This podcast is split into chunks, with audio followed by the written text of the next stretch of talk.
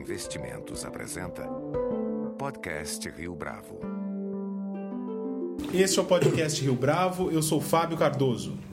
Entre 1964 e 1985, o Brasil viveu um regime de exceção que, entre outros feitos, promoveu perseguição política, cassação de mandatos, fechamento do Congresso, além da repressão aos opositores e tortura a aqueles considerados inimigos ou elementos subversivos do regime. Agora, em 2014, 50 anos depois, novos depoimentos, relatos e testemunhos dos eventos decisivos para a ocasião da ditadura civil-militar têm aparecido para lançar luz sobre esse período fundamental para a história recente do Brasil, cujos desdobramentos são visíveis até os nossos dias. É nesse sentido que o podcast Rio Bravo entrevista Almino Afonso, que foi ministro do Trabalho e Previdência Social em 1963 pelo governo, do governo João Goulart, e em 1964, e, e em 1964, quando aconteceu o golpe, era deputado, foi deputado federal pelo Partido Trabalhista Brasileiro, mas teve seu mandato cassado e foi viver no exílio por 12 anos. Almiro Afonso acaba de publicar as memórias a respeito do período em que, em que esses eventos aconteceram, no livro 1964, na visão do ministro do Trabalho de João Goulart. Almino Afonso, é um prazer tê-lo conosco no podcast Rio Bravo. Às suas ordens. Podemos começar o nosso diálogo sobre um passado longínquo, do qual eu fui parte relativamente próxima. E tenho o prazer de falar com um jovem, não é? Que me dá alegria em conhecer. Muito bem. É, existe uma, uma Almino, existe uma versão bastante disseminada sobre o presidente João Goulart. É, essa versão dava conta de que ele não tinha força política necessária para ocupar um cargo como presidente da República. Por esse motivo, o caminho para a ditadura militar teria sido mais fácil, exatamente porque havia a ausência dessa liderança. No seu livro, o senhor desboça um perfil do João Goulart, destacando sua capacidade de negociador. Então, para os nossos ouvintes e para as pessoas que eventualmente tenham partilhado apenas de parte da história do presidente João Goulart, quem era o presidente da República que foi deposto em 1964? O senhor teve a oportunidade de trabalhar com ele? Mais do que trabalhar, porque na verdade você fez referência que eu era membro do Partido Trabalhista Brasileiro. Houve um pouco mais. Eu fui líder do Partido Trabalhista Brasileiro na Câmara Federal em dois mandatos sucessivos. E além de ter sido ministro do Trabalho e da Previdência Social e depois, eu diria, companheiro de exílio em Montevidéu e em Buenos Aires. Portanto, tive realmente uma relação muito próxima com ele e com aquela realidade tão conturbada dos anos 60. Eu começo lhe dizendo que a ideia de que João Goulart, chegar ao governo, não tinha base política faz parte das falsidades que se criaram naquele período. E eu demonstro de maneira muito fácil. Primeiro, a base propriamente parlamentar era situada com uma aliança que vinha desde o tempo de Getúlio Vargas quando ambos os partidos nasceram. O Partido Social Democrático, cuja principal figura era Juscelino Kubitschek, e o Partido Trabalhista Brasileiro, cuja maior figura naquele instante era João Goulart. E outras alianças de partidos menores, mas que compunham uma equivalência de forças no parlamento que não deixavam de nenhuma forma o presidente João Goulart, ao chegar ao governo, em situação de desvantagem. Refiro ao Partido Socialista, até o Partido Social Progressista de Ademar de Barros em certo momento. Ou seja, insisto, havia uma equivalência de forças nos primeiros momentos. Segundo, se nós tomarmos a sua pergunta de maneira mais ampla e quisermos perguntar se havia base política e, portanto, algo que transcende o parlamento, mas que pode significar pressão, influência, etc., ele tinha uma presença mais do que significativa.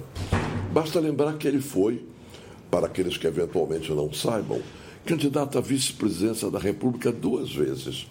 A primeira em chapa com Juscelino Kubitschek. Naquela época, a candidatura de presidente e de vice-presidente na mesma chapa não obrigava a que a votação fosse uma só. Eram duas votações, a do presidente e a do vice-presidente. Pois bem, João Goulart ganhou naquele primeiro, aquela primeira disputa com uma votação superior à de Juscelino Kubitschek. Logo em seguida, quatro anos depois, ele é candidato, mais uma vez, à vice-presidência da República na chapa encabeçada pelo Marechal Teixeira Lott. Mais uma vez, ele teve uma votação muitíssimo maior do que a de Teixeira Lott. Logo, no plano nacional, não era uma figura é, é, anódina. Se você pegar a história dele mais antiga, ele tinha tido já, ao tempo de Getúlio Vargas, na sua última fase presidencial, portanto, a partir de 1950, uma liderança importante, porque se tornou o presidente nacional do Partido Trabalhista Brasileiro, o grande articulador do Partido Trabalhista Nacional Brasileiro, foi ele. E ele chegar a ser ministro do Trabalho de Getúlio Vargas num período bastante importante na fase da redemocratização nacional. E tinha, por conta desse passado e por conta das posições políticas no plano social, sobretudo, uma relação muito próxima com o movimento sindical, desde aquela época até a fase em que ele chega ao governo. Portanto, no plano nacional, ele tinha uma expressão política mais do que significativa. E no plano parlamentar, no mínimo, tinha uma equivalência de forças. Você poderia perguntar e como isso no final não se manteve é, uniforme, capaz de dar a ele a tranquilidade. Porque ao longo desse processo político daquele período, tão polêmico, precisamente porque algumas teses foram sendo levantadas pelo presidente João Goulart e por todos nós, que passaram a criar, aí sim, é, é, diferenças internas na predominância é, político-parlamentar do presidente João Goulart. Dentre elas, eu posso dar relevância ao caso da proposta de reforma agrária, que se tornou uma das teses centrais da política social levantada por João Goulart, que fazia parte dentre as chamadas reformas de base previstas no plano trienal que fora elaborado pelo ministro Celso Furtado e que gradualmente criou um divisor de águas no país, não apenas no parlamento, divisor de águas no país. A Constituição da República, na época, exigia que, para haver uma desapropriação por interesse social, de interesse coletivo, etc., havia necessidade de que a indenização se fizesse de imediato e em dinheiro, o que tornava inteiramente inviável qualquer processo de reforma agrária. Portanto, a preliminar era emendarmos a Constituição Federal para que fosse possível, à maneira de tantas outras experiências no mundo, possível fazer a indenização em títulos da dívida pública e a longo prazo. Aí houve uma divisão absoluta. Os que favoreceram a tese da manutenção da Constituição da República, vale dizer, favoreceram a tese da intocabilidade do latifúndio, que tinha realmente uma expressão política no parlamento significativa, como os fatos demonstraram, acima dos partidos. O senhor mencionou agora há pouco a respeito do, da composição política que era originária da era Vargas. Hum, na sua percepção, e o seu livro começa por aí, é, o golpe ele é engendrado antes do 31 de março de 1964. Então, é, explica um pouco para a gente como é que essas histórias é, elas convergem no dia 31 de março de 64. Mas eu recuo no tempo. Realmente eu vou à análise desde o início do governo, perdão, desde o período último do governo Getúlio Vargas, não para analisar a obra ou não do Getúlio, mas a questão que me parece central, a da Petrobras a questão do monopólio estatal do petróleo, que se transformou, desde aquela época, num dos pontos tão centrais no debate político, que se você se der o cuidado de analisar eleição por eleição, desde a eleição já com Getúlio até a eleição final já com João Goulart chegando à presidência, o centro nevrálgico das campanhas era a questão do petróleo. E, portanto, quando Getúlio tem a questão do monopólio estatal e cria a Petrobras em 1950 como proposta e transformado em empresa já em 54, já. 53, creio, antes do, do, da partida dele para o outro mundo, e você tomar um outro aspecto, que foi o projeto que ele envia também em 1950 para criar a Eletrobras, ambas, a Petrobras e a Eletrobras, confrontavam com interesses norte-americanos de maneira absoluta, porque ambas feriam interesses que os americanos gostariam de ver triunfar no Brasil, ou seja, participar da exploração direta é, do, do petróleo como partes ou eles sozinhos ou como parte da Petrobras. É a mesma coisa em relação à Eletrobras. Isso perdurou de tal modo na vida pública brasileira e João Goulart era um herdeiro deste episódio desde a fase eh, de Getúlio Vargas. Portanto, os adversários da tese do monopólio estatal do petróleo e da tese da Eletrobras vinham vindo desde 1950 e desaguaram ano por ano em todas as eleições e, portanto, no período Goulart. Portanto, há uma coisa que vem de longe. E isso tinha representação no parlamento, ou por interesses escusos, e eu não excluo essa hipótese, ou por interesses ou visões ideológicas opostas que o transformavam num adversário nosso frontal.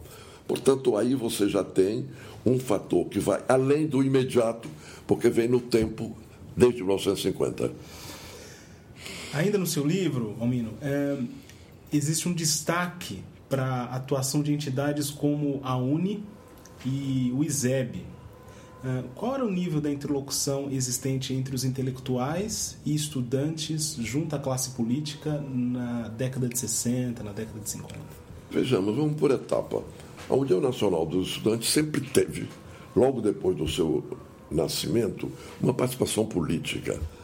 É uma instituição que teve muita significação naqueles anos. Eu não sei avaliar hoje, mas naquele período, anos 60, é, a Uni passou a ter, através de duas ou três lideranças, como é, o Aldo Rabelo, hoje é deputado federal, o Zé Serra, que teve já presença política posterior, e um outro que morreu cedo, Vinícius Caldeira Brant.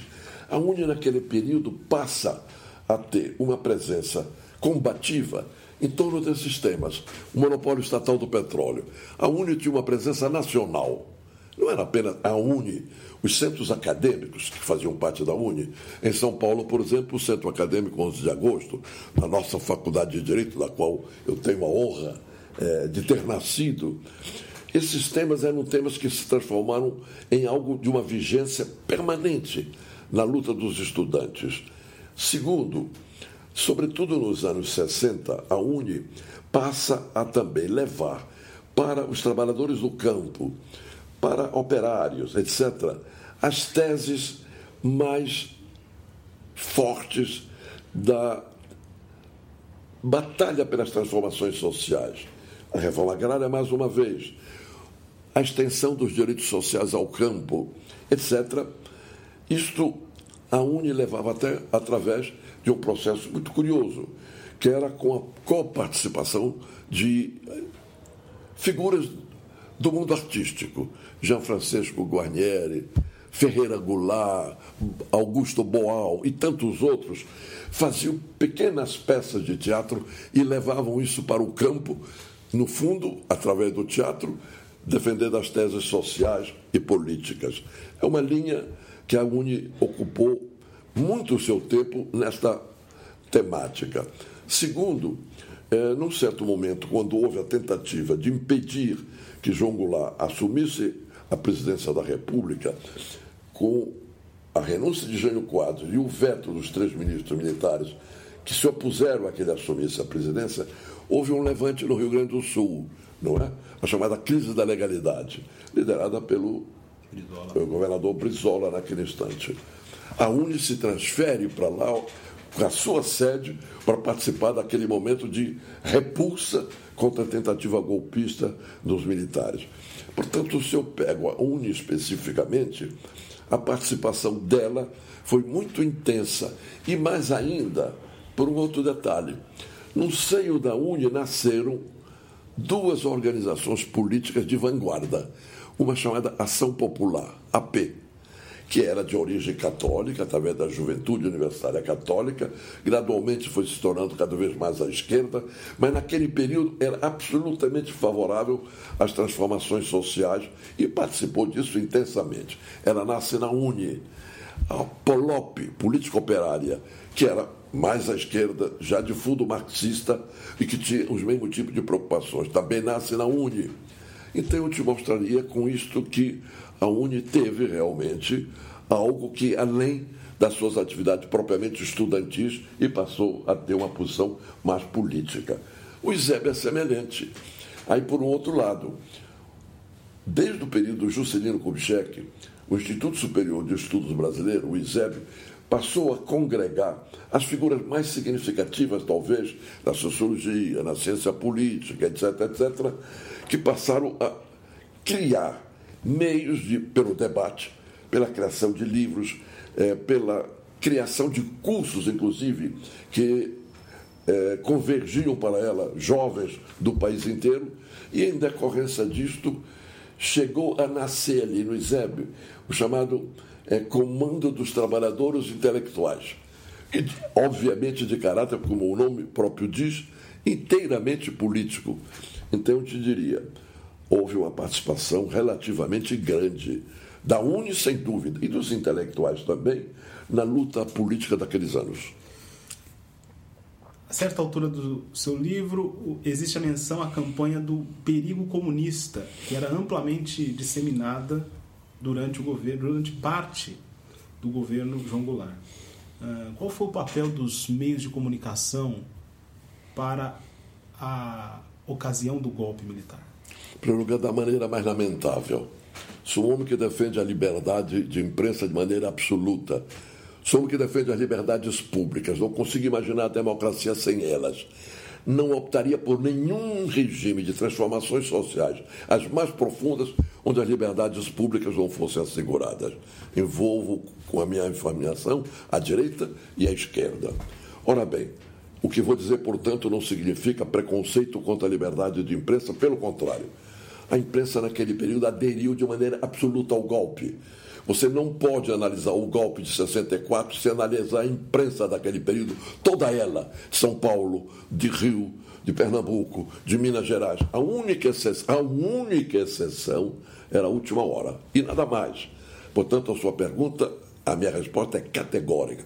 Um papel enorme na pregação do golpe. O período comunista faz parte disto. Primeiro, dos Estados Unidos, que obviamente trabalharam nisso de maneira absoluta. A criação de que o governo João Goulart era um governo pró-comunismo, que era uma estupidez absoluta. Ele próprio é um grande proprietário de terras. Transformar-se num criador de um sistema paracomunista, em si mesmo já era um absurdo. Entretanto, isso ganhou expressão. No parlamento, enormemente. Na imprensa, a cada dia. E como isso envolvia Deus, começou a ter uma certa repercussão significativa nos meios religiosos, sobretudo católicos. Né? A famosa marcha aqui em São Paulo, de uma marcha da família com Deus, pela pátria, etc., estava Deus no meio. Uma tristeza total. Havia, claro, no meio dos católicos e todos os setores religiosos, ponderáveis setores que nos apoiavam de maneira absoluta. Mas eu estou citando aqueles que contribuíram para a visão de que Goulart estava tentando criar um sistema sindicalista comunista com adesão direta do Partido Comunista. A falsidade é absoluta. Acerca do temor expresso pelo presidente João Goulart sobre uma luta sobre uma luta fratricida é, e guerra civil. também citados no seu livro. É, outras lideranças políticas compartilhavam desse temor? Eu respondo isso com bastante clareza, envolvendo inclusive minha posição naquele período. Onde isso se tornou claro pela primeira vez foi exatamente na crise da chamada legalidade, quando três ministros militares se opuseram a que João Goulart assumisse a presidência da República, como era direito dele, com a renúncia do senhor Jânio Quadros. O Rio Grande levantou-se em pé de guerra com a liderança do governador Leonel Brizola e com apoio da Polícia Militar, a Polícia Gaúcha, e logo em seguida com apoio do Terceiro Exército. Portanto, houve um instante ali que havia condições, pelo menos um confronto militar. Até onde iria é outra indagação que não cabe aqui ficar me detendo. Nesse momento, ali, é, a posição que o Leonel Brizola defendia ostensivamente era a recusa absoluta da aceitação da tese que passou a ser gestionada eh, no Congresso Nacional da instituição do sistema parlamentarista. Ou seja, João Goulart assumiria a presidência da República como chefe de Estado no sistema parlamentarista. Com isso se impedia o choque eventual militar e se transporia aquele período de uma crise que era é, de consequências realmente danosas. Bem, nesse episódio, insisto em dizer, o governador Brizola defendia ostensivamente que o João Goulart viesse com as tropas armadas do Rio Grande do Sul, um pouco a semelhança de Getúlio em 1930. Outros setores, predominantemente os setores mais conservadores na Câmara, no Congresso, defendiam o parlamentarismo como forma de evitar o eventual risco da guerra civil. Muitos de nós, naquele instante, defendíamos que realmente, a maneira de Brizola, o João Goulart aceitasse vir à frente das tropas eh, militares do Rio Grande, com apoio também das tropas do governador Mauro Borges, ali perto de, de Brasília, e quem sabe ganharmos e com isso conseguimos fazer realmente já então as mudanças sociais mais profundas é, é, é, que nós defendíamos. João Goulart, naquele instante, é ele quem recusa, ele que aceita a transação de permitir a tomada da, a posse da presidência da República sem os poderes presidencialistas, ou seja, já então adotando o sistema parlamentarista. E um dos seus raciocínios básicos sempre foi este: a de não querer convocar o país a uma luta armada portanto, sangrando os seus companheiros, o povo. Esta é uma primeira manifestação dele. A segunda é já na própria, eh, no próprio momento do golpe de Estado em 64, quando ele, já com a, a, a, a adesão do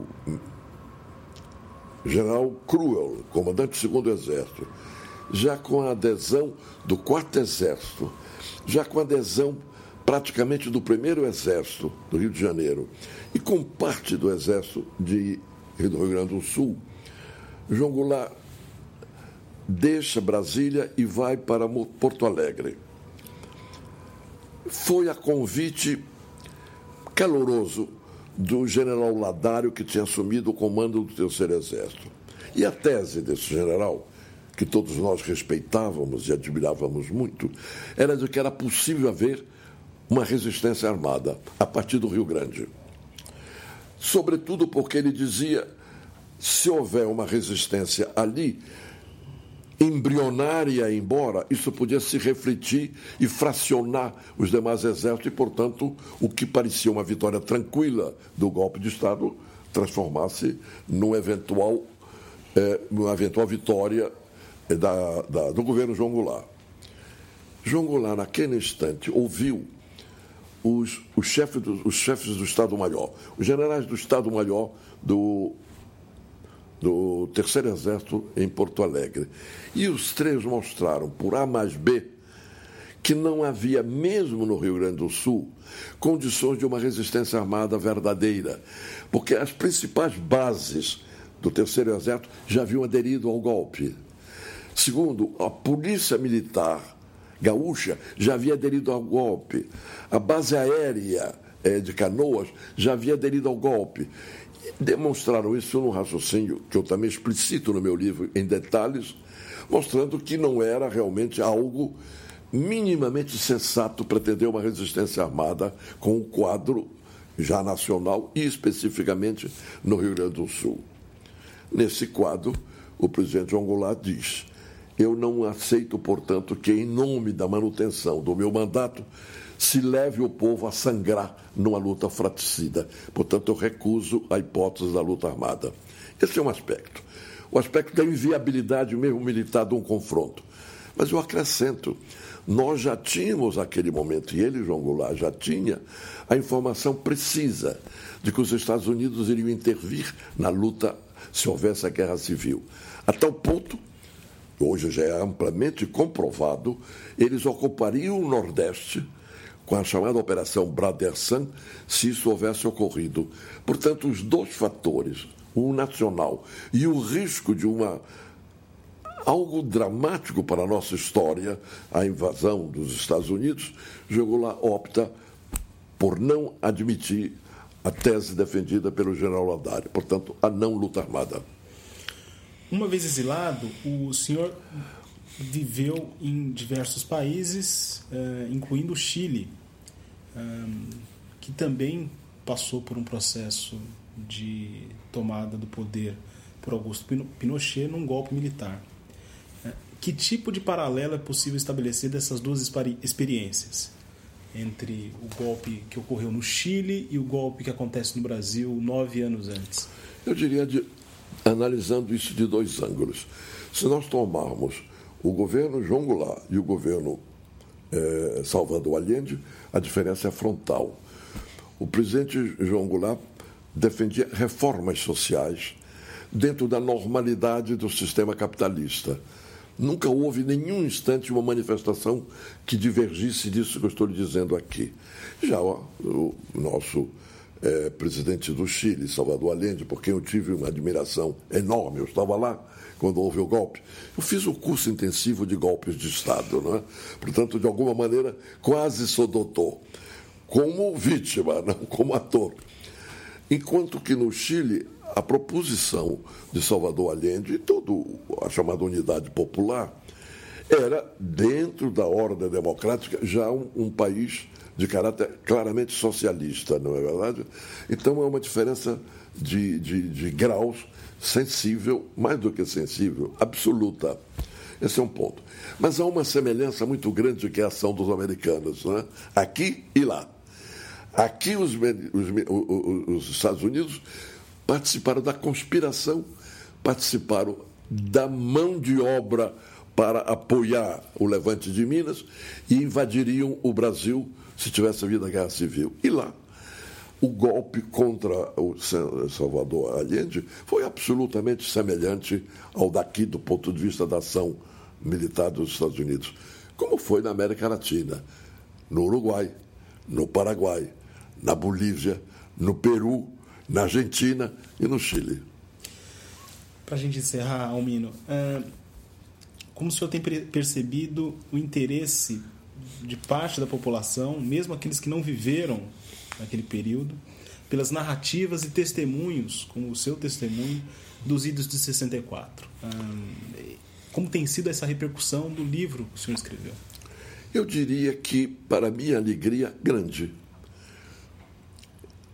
Durante mais de 50 anos, o que houve em 64 ficou abafado. Se a grande imprensa havia participado do golpe, que interesse teria estar ela própria analisando é, o meia-culpa? Era compreensível que não o fizesse. Salvo o jornal O Globo, que fez o meia-culpa, eu não me lembro de nenhum outro jornal que tenha feito. Então, a versão do golpe e as razões dos golpistas predominou ao longo desse tempo todo. Inclusive, alguns historiadores agravaram mais ainda esta análise pela pressa com que escreveram seus livros. Portanto, um instante em que vem à tona pelos 50 anos, o debate pela imprensa, pela televisão, por alguns livros que foram publicados. Eu tenho orgulho de dizer, dentre eles, o meu. Eu acho que houve realmente uma inquietação coletiva. Eu devo dar o meu depoimento. O que eu recebi de convites para depor à imprensa em programas de televisão, em conferências pelo Brasil, em instituições como a Faculdade de Direito de São Paulo, a Universidade, de, a USP, a Universidade de Campinas, Manaus, interior do, do Amazonas, do, de São Paulo, logo mais no Rio Grande do Norte, de uma constância tão grande que já eu estou um pouco até meio cansado. Não é por mim, não é mérito meu, é o tema que voltou, passou a ter uma importância para análise daqueles que não perceberam o significado daquilo, e eu acho isso, do ponto de vista histórico, algo da maior relevância. Almino Afonso, foi um prazer tê-lo conosco no podcast Rio Bravo. Obrigado pela sua participação. Muito obrigado a você. Com edição de Flávio Duarte e produção visual de Leonardo Testa, este foi mais um podcast Rio Bravo. Você pode comentar essa entrevista no SoundCloud, no iTunes ou no Facebook da Rio Bravo.